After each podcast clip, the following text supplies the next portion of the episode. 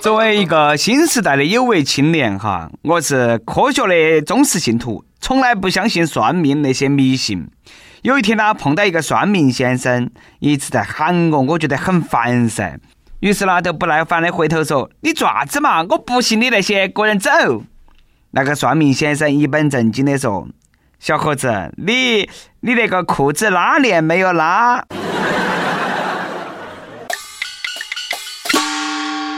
各位听众，大家好，欢迎来收听由网易新闻客户端首播的《青春一刻》语音版。我是反对封建迷信、打倒一切牛鬼蛇神的主持人，来这份迷零零四南充综合广播的黄涛。说的好，建国之后的动物不能够成精，封建迷信也是不能搞的。但是呢，偏偏有好多人心头呢，都是喜欢去搞那么些。熊大熊二雕像仿佛就在昨天。最近呢，帝都金融购物中心大厅又搞那些了，在大厅布置了一只黑天鹅艺术品，结果呢，不到半天就被工作人员搞忙搬起跑了啊！搞事情，搞事情，你那是要搞事情呐！明明晓得对门都是证监会，你摆雕像你不查下子黄历？你看嘛，又犯别个忌讳了，到底忌讳啥子呢？不搬我还不晓得啊，搬了过后呢，哎，来给大家普及一下知识。据说在资本市场当中，黑天鹅事件是指非常难以预测且不寻常的事件，通常会引起市场连锁负面反应，甚至颠覆。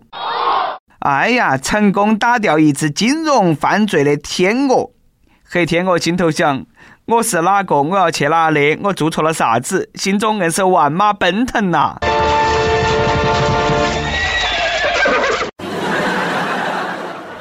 这也再一次验证了股市不得行，怪雕塑。嘎，股民心头想：总有刁民想害朕，不是我乱想，是对面黑天鹅先动手的。但是万一别个商场没得错呢？别个不就是预言明年的股市吗？让我不禁想起了上盘的熊大熊二光头强，光头强搞了那么久，熊大熊二都没搞定，嘎，最后呢被证监会哎搞定了。现在熊没得了，只剩光头强笑到了最后。动画片也真的是，当初都应该画刘大刘二噻，你画啥子熊嘛？不过呢，熊再哪么背锅啊，不放到你家门口，未必然那个股市都不熊吗？要说这个事情对于购物中心啊，都是一个黑天鹅事件，别个肯定是那么想的。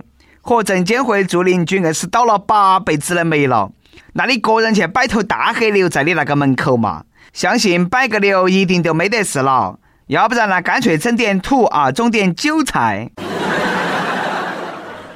毕竟呢，还是邻里关系重要啊。这两个奶奶说好的远亲不如近邻的嘛。六十五岁的张奶奶和七十四岁的吴婆婆当了十五年的邻居，关系一直都还可以。三年前，吴婆婆她老伴去世了，家头不顺，吴婆婆在自家门口就贴上了一道符啊。张奶奶觉得吴婆婆是在咒自己，也贴符还击。为了争那个楼道风水，两个人开始斗法了。从斗法升级为挂照妖镜，哦，对到起射，就差做一场法事了。我想问大家有没有感受到一股神秘的东方力量？厉害了啊，我的奶！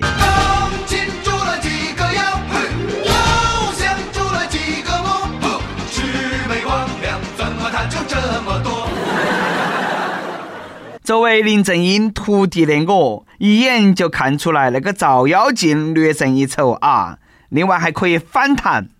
莫不信照妖镜斗是灵。我们小时候乡坝头有个老邻居过得不好，他总以为啦就是四面八方那些邻居啦克了他的财气，然后那院子周围就挂了好几个镜子，邻居都很反感。结果呢，他过得还是不好，于是呢，他又买了好多镜子挂到其院子里头。你莫说，还真的管用，真的走运了。门口卖镜子的小商店发家了，因为挨邻最近，其他邻居也都去买镜子了。要我说，风水不是那么搞的。这个事情呢，如果放在我身上啊，就挂二十四字真言：一切六鬼蛇神，通通回避。不过呢，相比这些小打小闹，证监会比他们不晓得高到哪个档去了。有空斗法，还不如跳个广场舞决定胜负，尬舞噻，嘎，不好吗？不如跳舞，聊天倒不如跳舞。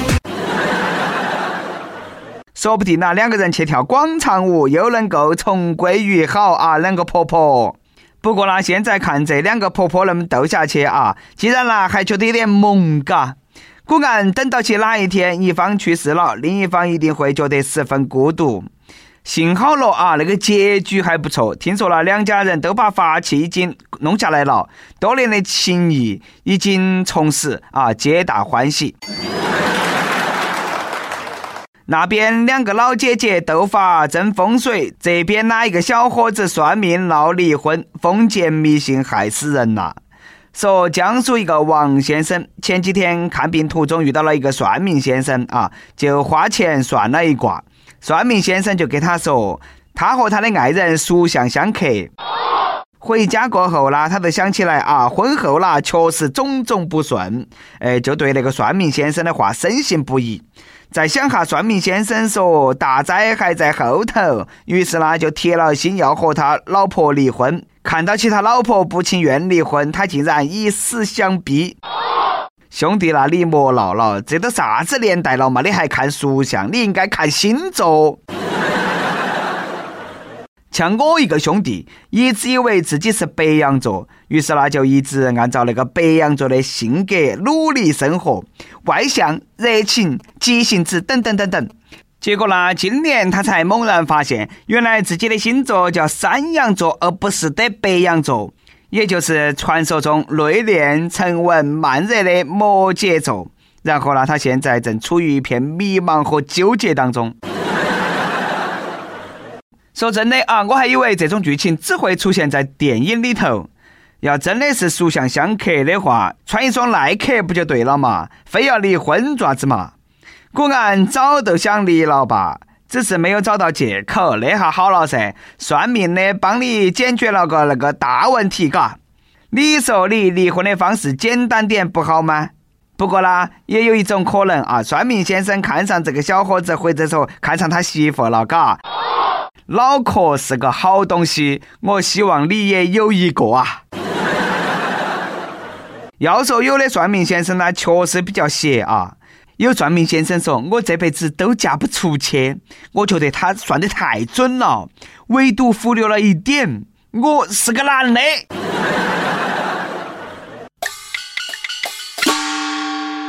每日一问：你通过各种渠道算过命吗？结果如何？快来跟帖告诉我们。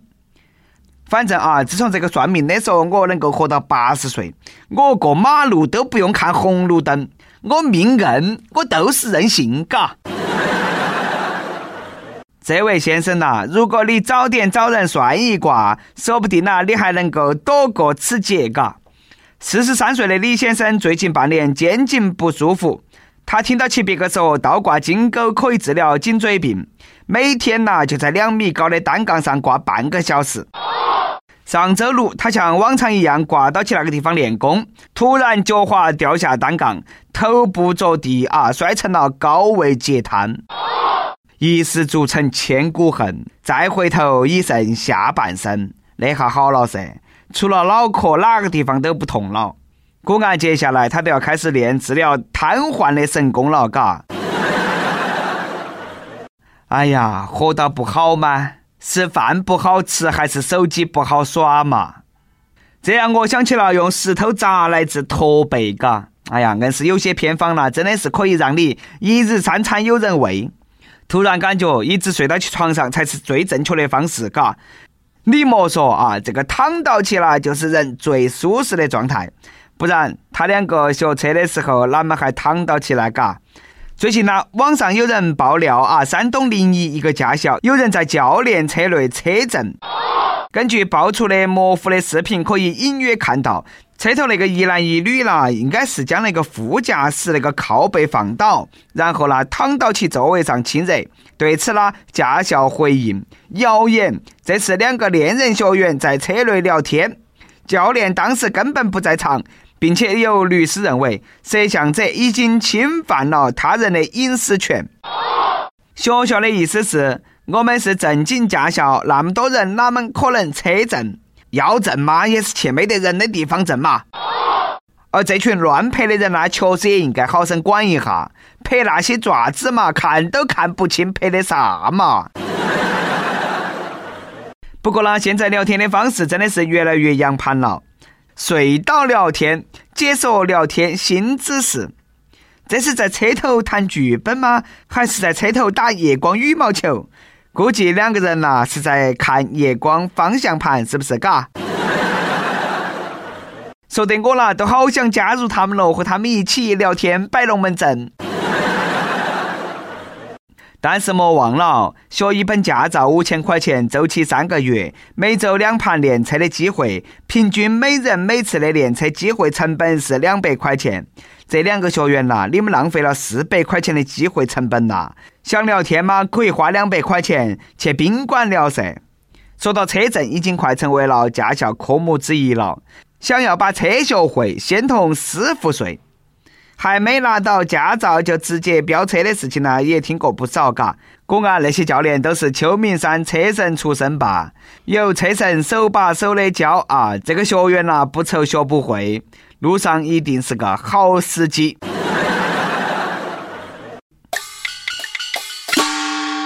跟帖 UP 榜上期问：美国总统大选部分州要重新计票，希拉里宣布支持，你觉得大选结果会翻盘吗？亦有哈根达斯说：放了他一马，还来搞事情。